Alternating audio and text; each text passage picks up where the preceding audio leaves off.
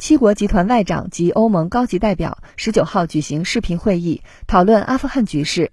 会议主席英国外交大臣拉布会后发表声明说。阿富汗局势需国际社会共同关注和应对，不能让阿富汗重新成为恐怖主义的温床。声明说，七国集团外长支持联合国安理会十六号就阿富汗局势发表的声明，密切关注阿富汗局势引发的人道主义危机。阿富汗急需停止暴力，尊重妇女、儿童、少数族裔等群体的人权，就阿富汗未来举行包容性谈判。声明说，七国集团内部将密切合作，确保所有相关人员从阿首都喀布尔撤离，并制定安全合法的安置计划，为阿富汗难民提供援助和庇护。七国集团外长呼吁阿富汗塔利班确保平民安全，允许外国人和有撤离意愿的阿富汗人继续撤出喀布尔，并确保阿富汗不会重新成为恐怖主义的温床。